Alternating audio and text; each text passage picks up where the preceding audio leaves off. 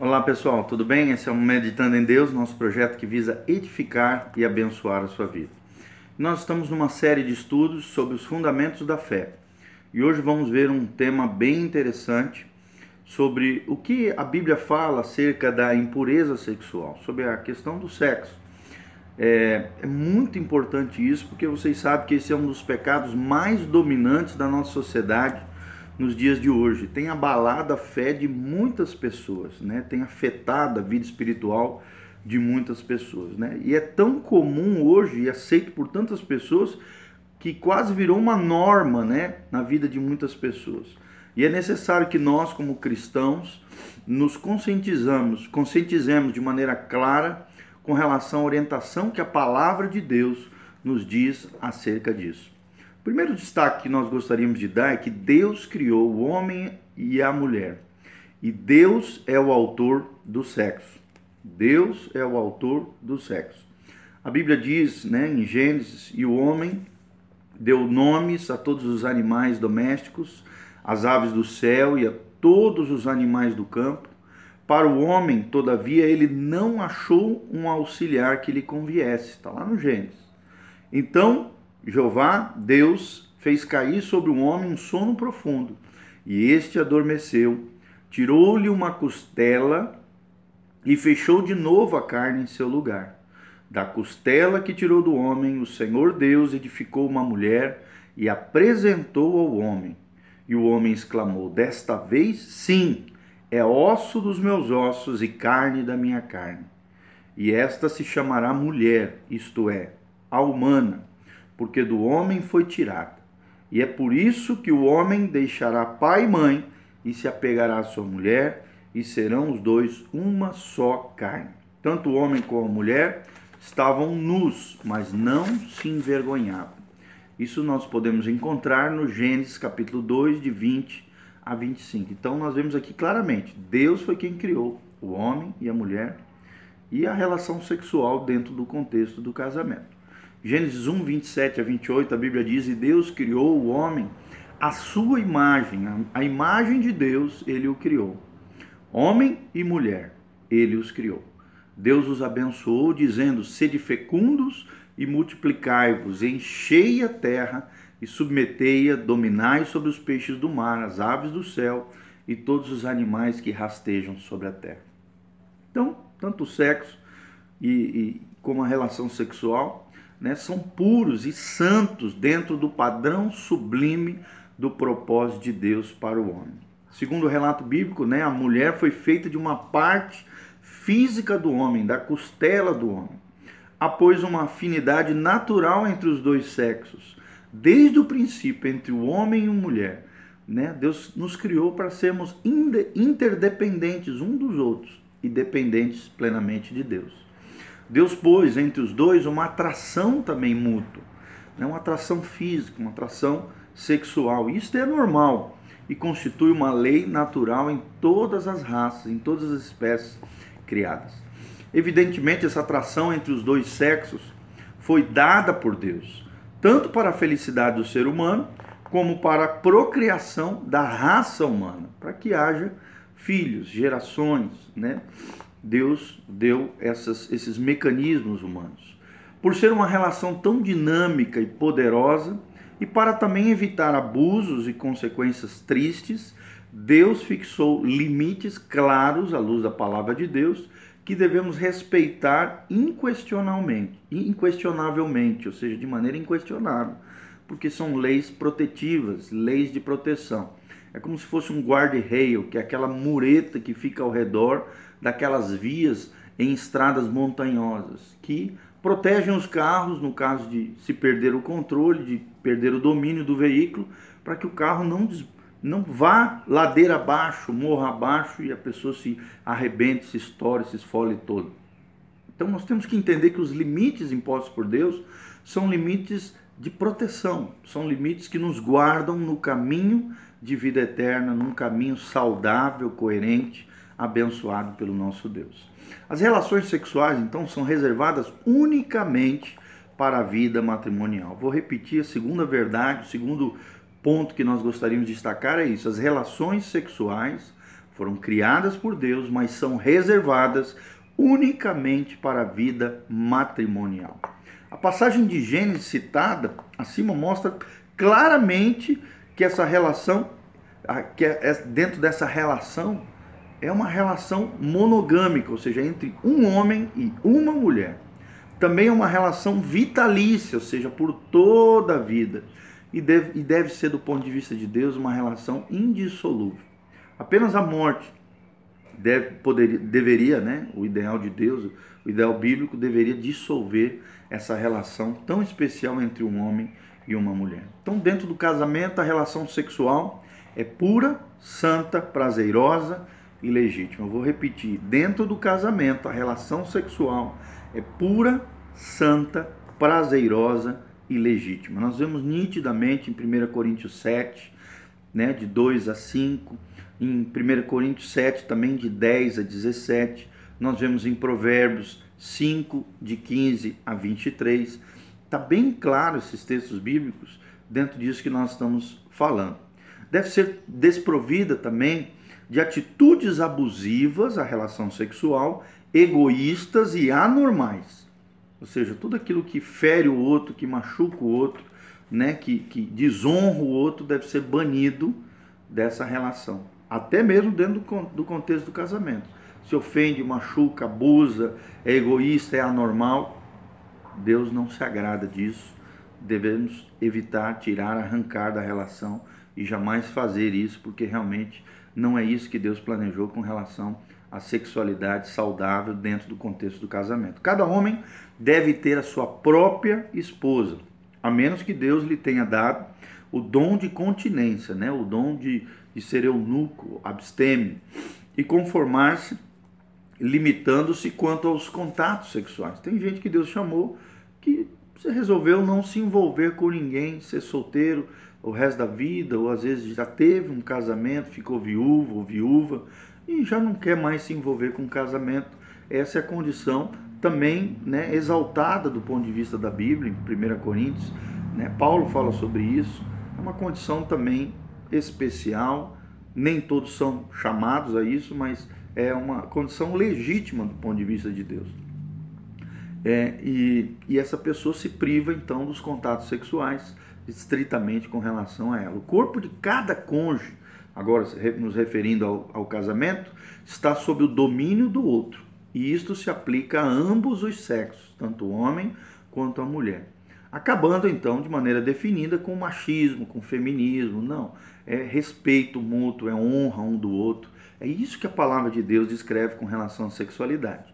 Deve haver disciplina sexual também entre o homem e a mulher, ou seja, eles devem saber lidar com isso. Não pode ser uma, uma coisa exagerada ao ponto de se tornar uma doença psíquica, mas também não pode ser fria a relação ao ponto de se absterem um do outro. Pelo contrário, deve ser feito com deleite, com prazer, de maneira santa, honrosa, com disciplina nessa área. Continência não é impossível ao homem, pelo contrário, né? nós estamos vendo que ela é possível. 1 Coríntios 7, de 2 a 4, a Bíblia fala sobre essa questão da disciplina sexual. No versículo 3, a Bíblia diz que to, não, não, não o, terceiro princípio que nós gostaríamos de destacar é que toda relação sexual fora do casamento, como por exemplo o adultério, né, que é relação sexual onde pelo menos uma das pessoas envolvidas é casada, ou a fornicação, que é a palavra bíblica, né, a palavra que descreve a relação sexual entre dois solteiros, é proibida por Deus e será julgada seriamente pelo Senhor.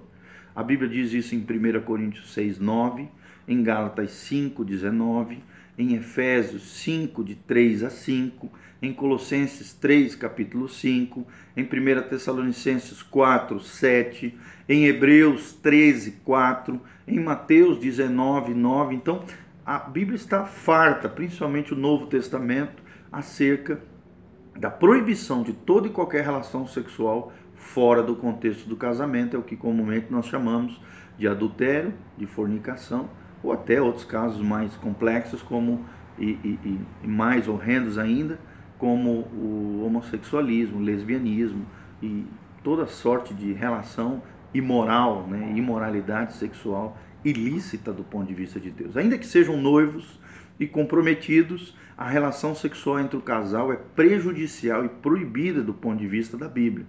Jesus condenou os desejos impuros, as paixões desordenadas, os olhares e intenções cobiçosos, sugestivos. Então Jesus falou isso de maneira muito clara, está lá em Mateus 5, 27 a 28. Nós vamos ler aqui Mateus 5, 27 a 28. Olha o que, que a Bíblia diz. Ouvistes o que foi dito: não cometerás adultério. Eu, porém, vos digo que qualquer que olhar para uma mulher com intenção impura em seu coração já cometeu adultério com ela.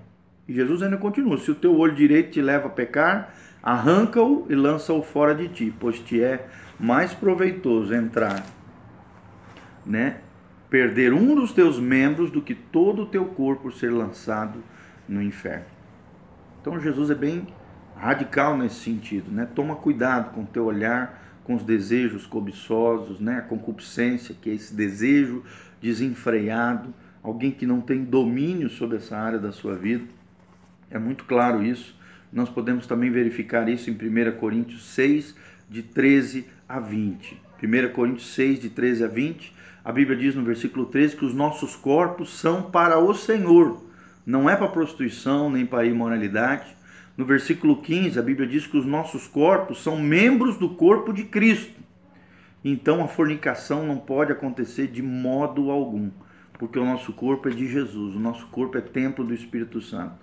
No versículo 19 ele fala isso: nossos corpos são templos do Espírito Santo e nós não somos de nós mesmos, pertencemos ao Senhor. Está lá em 1 Coríntios 6, de 13 a 20. Eu também gosto sempre de ler para os jovens em 1 Tessalonicenses capítulo 4. Abra comigo a palavra de Deus, anote aí no seu, no seu caderninho. 1 Tessalonicenses capítulo 4, para mim é um dos textos mais é, importantes acerca da, da sexualidade, né? E, e é um texto extraordinário que fala sobre essa vida de santidade e honra.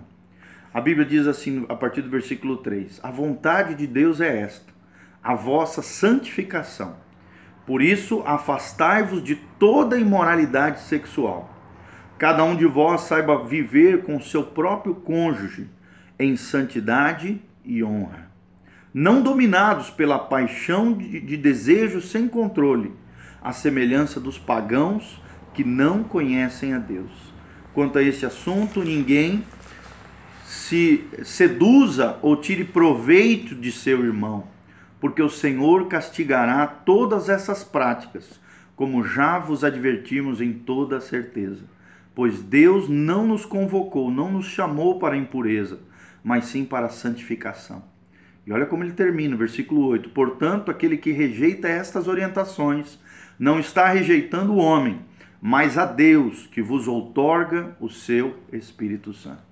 Então, quando você rejeita uma palavra como essa, clara, explícita, em 1 Tessalonicenses 4, de 3 a 8, você não está rejeitando o pastor Giovanni, a igreja fulano de tal, não, você está rejeitando o próprio Deus, o Espírito Santo, que foi derramado sobre a sua vida.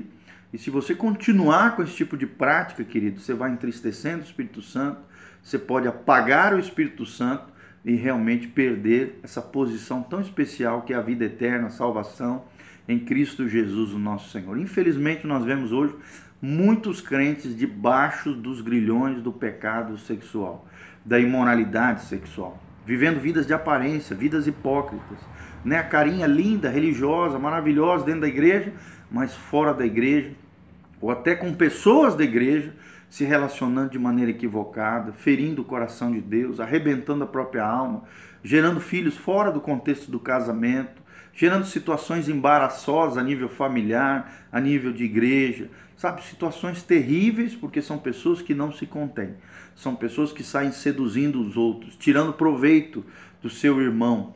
A Bíblia deixa bem claro aqui no versículo 6, porque o Senhor castigará todas essas práticas, como já vos advertimos com toda certeza. Em outras versões diz que o Senhor será o vingador, será o vingador daqueles que realmente não se arrependem, não consertam e, e continuam cambaleando, caindo nisso de maneira cíclica, constante, derrubando pessoas e se derrubando com relação a essas questões sexuais.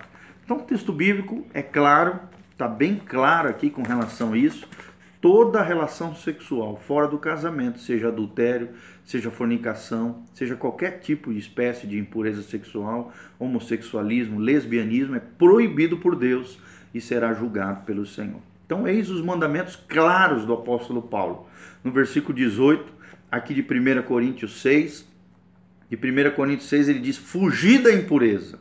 Então, nós não podemos flertar com o pecado, ficar brincando. Ou seja, temos que fugir do ato, da ocasião, do pensamento, da intenção maligna, dos lugares de tentação. A gente vê muitos muitos crentes que se dizem crentes indo para lugares onde o tempo todo esses ambientes são hostis ao evangelho, são propensos à queda, são lugares onde a pessoa fica fragilizada, a carne aparece, a pessoa é seduzida o tempo todo, fica seduzindo, ao mesmo tempo flertando com o pecado. Nós temos que fugir desses lugares de tentação, né? das amizades que, que acabam, é, é, às vezes, tentando destruir a sua fé, destruindo a sua vida espiritual e de qualquer coisa que provoquem a imaginação e que nos levem a ceder diante da tentação, como por exemplo revistas pornográficas, livros eróticos ou livros que instigam demais a questão da fantasia, filmes pornográficos ou sugestivos, né? alguns programas de televisão que exaltam essa questão da sexualidade de maneira libertina, liberal Vestimentas provocantes é outra coisa que o cristão precisa cuidar. Nós temos que nos vestir de maneira honrosa, com dignidade, com honra, como tratando o nosso corpo como templo do Espírito Santo. Ele não pode ser exposto, ele não pode ser usado como uma arma de sensualidade com relação às pessoas, de forma provocante e muito menos brincadeiras maliciosas, querido. Eu sempre digo para os jovens e digo para as pessoas: a malícia é o primeiro degrau para a queda moral. Quem começa maliciando, termina pecando. Quem começa maliciando, termina pecando. Então, tome muito cuidado com relação à malícia, porque isso é uma coisa terrível que tem derrubado muitas pessoas também. No versículo 20 de 1 Coríntios 6, ele diz: Glorificai a Deus nos vossos corpos e em vossos espíritos, os quais são de Deus. Então, nosso corpo é para a glória de Deus, para a honra e glória do Senhor. O quarto destaque que eu gostaria de dar, o quarto princípio, é que Deus condena todo abuso ou uso anormal do sexo. Deus condena todo abuso ou uso anormal do sexo. Nós vemos isso claramente, né? a ira de Deus se acendendo contra a humanidade pecadora em Romanos 1, capítulo 18 a 32, principalmente nos versículos 24, 26, 27, 29, 31 e 32. E também vemos isso claramente no final da Bíblia, no livro de Apocalipse, quando Deus trata né, aqueles que serão lançados no lago que arde com fogo e enxofre. Apocalipse 21, capítulo 3 a 27. Então a Bíblia está farta de textos que nos dão embasamento para criarmos essa perspectiva do cuidado com relação ao corpo, cuidado com relação à sexualidade. E nós queremos salientar alguns desses usos incorretos do corpo ou da, do, do relacionamento sexual não sadio, da relação sexual fora do projeto original de Deus, que é o casamento saudável, honesto, santo, para a glória de Deus e honroso. Primeiro é um incesto, né, que é o contato sexual, sexual entre parentes próximos. Deus condena isso. O contato sexual entre parentes próximos, né? Pai, filhos, sogra e genro, é, é, irmãos consanguíneos, né? pessoas muito próximas. Esse contato sexual entre parentes próximos é chamado de incesto. E isso é contrário à palavra de Deus. Nós vemos isso claramente em Deuteronômio 27, 22, Levíticos 20, 17 a 19, Levíticos também 18, de 6 a 17. Deus tá, trata com, e, e coloca isso como algo abominável diante de Deus. Outra questão muito comum nos dias de hoje é o homossexualismo, ou seja, a relação sexual entre pessoas do mesmo sexo, chamando também ou, ou conhecido também no caso de mulher com mulher como lesbianismo, quando se trata de mulher com mulher. Isso a Bíblia também condena claramente em Levíticos 18, 22, em Levíticos também 20, 13, em Romanos 1, de 26 a 27, a Bíblia fala claramente que Deus é contra esse tipo de comportamento. É um comportamento anormal, por mais que a nossa sociedade moderna hoje né, fique falando de homofobia, que não sei o quê, que isso, que aquilo, que os tempos mudaram, que a igreja tem que ter a mente aberta, isso, aquilo. Querido, entenda que não é o humanismo que nos guia. Quem nos guia é a palavra de Deus. E a palavra de Deus é contrária à relação sexual entre pessoas do mesmo sexo, conhecido normalmente pelo senso comum como homossexualismo. Terceira, terceira é, é, abuso ou uso anormal do sexo que Deus condena é a masturbação, a autoexcitação, né, com o fim de produzir prazer né, é, é, egoísta, prazer em si mesmo, usando imagens eróticas. Isso se baseia.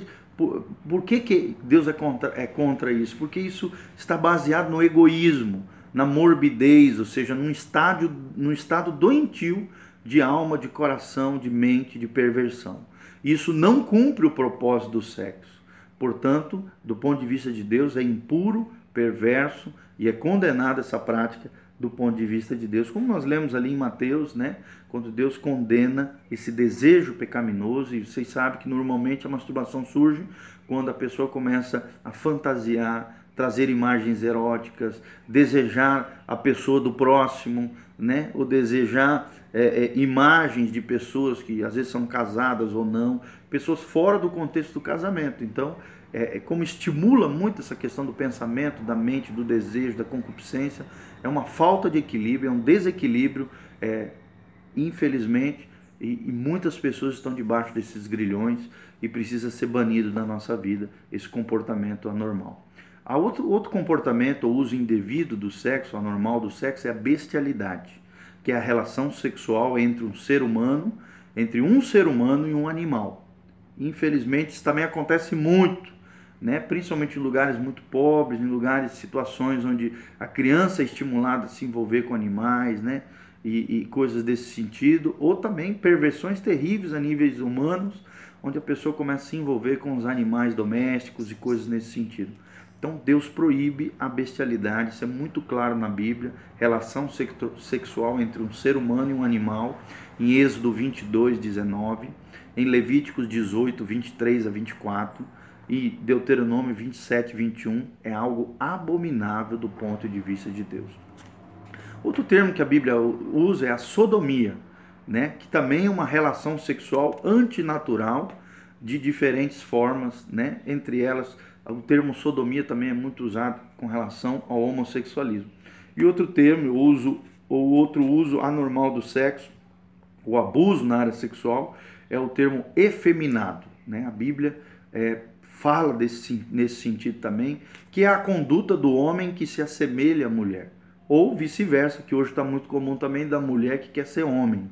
Essa, essa questão de ser efeminado, ou seja, não ter uma identidade sexual sadia com relação à sua própria pessoa, seu, seu nascimento, é algo anormal, é uma anomalia do ponto de vista da Bíblia, conduta, comportamento é condenável, é errado do ponto de vista de Deus, se chama efeminado conduta de homem ou mulher que quer se, se assemelhar ao, ao sexo né, oposto, quer ser aquilo que ele não é, naturalmente, aquilo que ele não nasceu, da maneira como ele não nasceu. Isso está muito claro em 1 Coríntios 6, 9. Paulo condena isso, 1 Coríntios 6, 9. E o quinto destaque que nós gostaríamos de dar com relação a essa questão da sexualidade é que a igreja tem o dever de manter-se pura e, se necessário, disciplinar os membros que incorrem nesses pecados. A igreja tem que, tem que e deve se manter pura e, se necessário, disciplinar os membros que incorrem nesses pecados. Isso é muito claro em 1 Coríntios 5. Né? Paulo chama a atenção da igreja em Corinto porque havia muitos imorais ali, pessoas que se diziam espirituais aparentemente por fora, mas viviam situações imorais dentro dos seus lares, dentro da sua família, aquilo estava causando um escândalo terrível, o mundanismo estava entrando dentro da igreja. E devemos ser realistas né? e sábios quando lidamos com isso, situar-nos diante daquela real necessidade das pessoas na nossa congregação, pregando o evangelho saudável, o evangelho bíblico, né? a palavra de Deus, porque precisamos entender que a impureza sexual corrompe o ser humano mais rapidamente do que qualquer outro pecado. Jesus né, e os primeiros apóstolos acharam por bem dar instruções claras sobre esse sentido. E nós também precisamos entender que, como igreja, precisamos orientar as pessoas, orientar o povo de Deus nesse sentido. Também precisamos entender que o sangue de Cristo nos limpa de todo pecado quando este for confessado e abandonado. Se houver confissão, arrependimento e abandono, o sangue de Jesus tem poder para purificação de pecados relacionados à sexualidade, qualquer tipo de imoralidade sexual. Mas precisa ser abandonado, precisa ser confessado, precisa ser tratado pela igreja local. Como é que nós podemos assegurar a pureza sexual na nossa vida, no contexto da igreja? Primeiro, ter sempre em mente que o corpo é do Senhor e, portanto, é sagrado. Ter sempre em mente de que o nosso corpo não é nosso, pertence ao Senhor. Eu não posso fazer um uso indevido dele. Está em 1 Coríntios 6, 13. O corpo pertence ao Senhor. Segundo, ter muito cuidado com os nossos olhos, porque os olhos são a janela da alma. Precisamos ter cuidado com os nossos olhos para mantermos uma vida de pureza sexual. Terceiro, tomar cuidado com a imaginação, com as fantasias, principalmente quando se está só. Tome muito cuidado. Como disse o apóstolo Paulo, fuja da impureza, fuja da prostituição, fuja da imoralidade. Faça como José, saia correndo. Não fique brincando, flertando com o pecado, porque senão ele derruba mesmo. Quarta verdade, evite palavras sugestivas, maliciosas, de sentido duplo, né? Palavras que te façam tropeçar ou façam outras pessoas se inclinarem sexualmente com relação a você, te fazendo tropeçar também, fazendo outro tropeçar. Tenha muito cuidado com gestos também, com a questão do toque físico. Tome muito cuidado. Não alimente os desejos carnais, né? Pelo contrário, mortifique a sua natureza pecaminosa, adâmica, carnal todos os dias, vivendo uma vida no Espírito, cheio do Espírito Santo, lendo a Bíblia, orando, jejuando.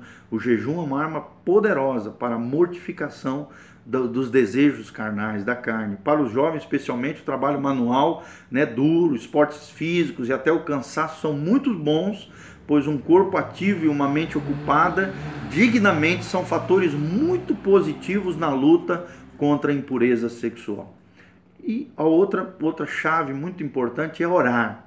A oração, exercer a fé no Senhor, jejuar, viver no Espírito, confiar em Deus, para que Ele nos guarde de todo pecado.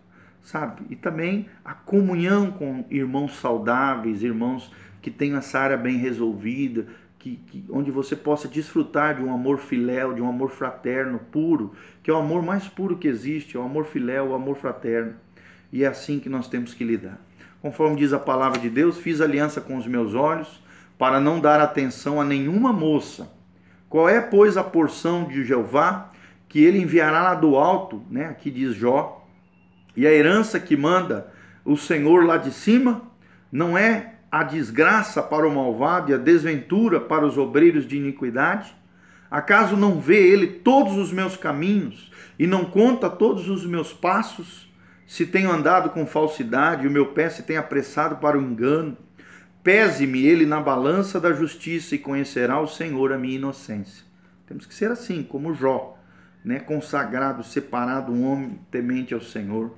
Se do caminho, continuando aqui o texto, se do caminho se desviaram os meus passos, e o meu coração seguiu atrás dos meus olhos, e se qualquer mancha aderiu às minhas mãos, coma outrem o que semeei, e sejam arrancados os meus rebentos. Se o meu coração seduziu-se por uma mulher, e se andei a espiar a porta de meu próximo, para outrem minha mulher gire a mó, e outros tenham comércio com ela porque seria isso um crime infame, um delito merecedor de punição dos juízes, pois é um fogo que consome até o Abadom e destruiria toda a minha colheita. Então Jó aqui está fazendo um clamor diante de Deus e ao mesmo tempo se consagrando diante do Senhor, consagrando os seus olhos. Como é que eu posso ter algo da parte do Senhor se os meus olhos estão fixos em uma gazela, né? numa, numa moça, num, né? Se tem pecado com relação a olhar vida mundana, imoral, situações desse sentido. Então, O que, que a Bíblia está dizendo aqui que nós precisamos ser? Que nós sejamos um povo que seja caracterizado pela pureza sexual. Exortemos-nos mutuamente uns aos outros para que vivamos uma vida santificada, consagrada, santa e plena, de corpo, alma e espírito, segundo a graça de Deus, segundo o poder do Senhor. Então, amado, esse é um tema muito importante, a questão da impureza sexual. Preste atenção, nós só vamos repetir. Primeiro, que coisa que nós falamos foi que Deus criou o homem e a mulher e ele é o autor do sexo. O sexo não é uma coisa nojenta, terrível, horrenda, como muitos pensam, não. Dentro do contexto do casamento, dentro do contexto da família, é uma bênção, é uma dádiva de Deus, é honroso, santo e abençoado. Fora dele, sim. Aí sim é uma imundícia, é uma imoralidade, é algo horrendo, é algo que fere e que arrebenta as pessoas. Segundo, que nós vimos é que as relações sexuais são reservadas unicamente para a vida matrimonial. Terceiro destaque que nós demos é que toda relação sexual fora do casamento, por exemplo, adultério, fornicação, é proibida por Deus e será julgada pelo Senhor. A quarta realidade, princípio que nós vimos é que Deus condena todo abuso ou uso anormal do sexo. E nós vimos sobre o incesto, homossexualismo, masturbação, bestialidade, sodomia e efeminade, e os efeminados, né? E quinto, que a igreja tem o dever de manter-se pura e, se necessário, disciplinar os membros que incorrem nesses pecados. E por último, o sexto, sexto destaque que nós demos é como assegurar a pureza sexual na vida de cada um de nós e falamos algumas coisas com relação a isso e espero de alguma maneira ter abençoado a tua vida e o teu coração. Pegue seu caderninho, reveja esse vídeo, compartilhe, multiplique essa palavra abençoadora, viva essa vida pura, casta. Castidade significa isso, pureza. Por exemplo, se você está exercendo a sexualidade dentro do, do casamento, você está casto, você está consagrado, você está santo. Você está manifestando a graça e a glória de Deus através de uma relação sexual saudável dentro dos limites protetivos da palavra de Deus. O guarde-reio nos caminhos sinuosos da vida que nos guardam e nos protegem de queda, desastres e tragédias e catástrofes maiores. Então guarde o seu coração, a sua vida, que Deus te abençoe, que Deus derrame da sua graça, que Deus te capacite a viver uma vida santa, reta, correta, honesta, consagrada diante de Deus. Que o Senhor faça resplandecer a luz do seu rosto sobre ti, te enchendo da sua paz, da sua graça, da sua misericórdia. Que o Senhor perdoe os seus pecados. Se você tem caído nisso, errado nisso, confesse o seu pecado, se arrependa, abandone toda e qualquer relação sexual ilícita fora do contexto do casamento, abandone isso, porque senão, infelizmente, se não houver penitência, arrependimento, coração contrito, humilhado, abandono e confissão, infelizmente você não está caminhando no caminho eterno, no caminho estreito e não tem passado pela porta que é Jesus de Nazaré. Que Deus abençoe você. Um beijo do pastor Giovanni. Compartilhe esse vídeo, entre no nosso facebook.com/barra meditando em Deus e curta aí o nosso canal PR Giovanni e essa série maravilhosa sobre os fundamentos da fé e que Deus te abençoe no nome de Jesus. Amém.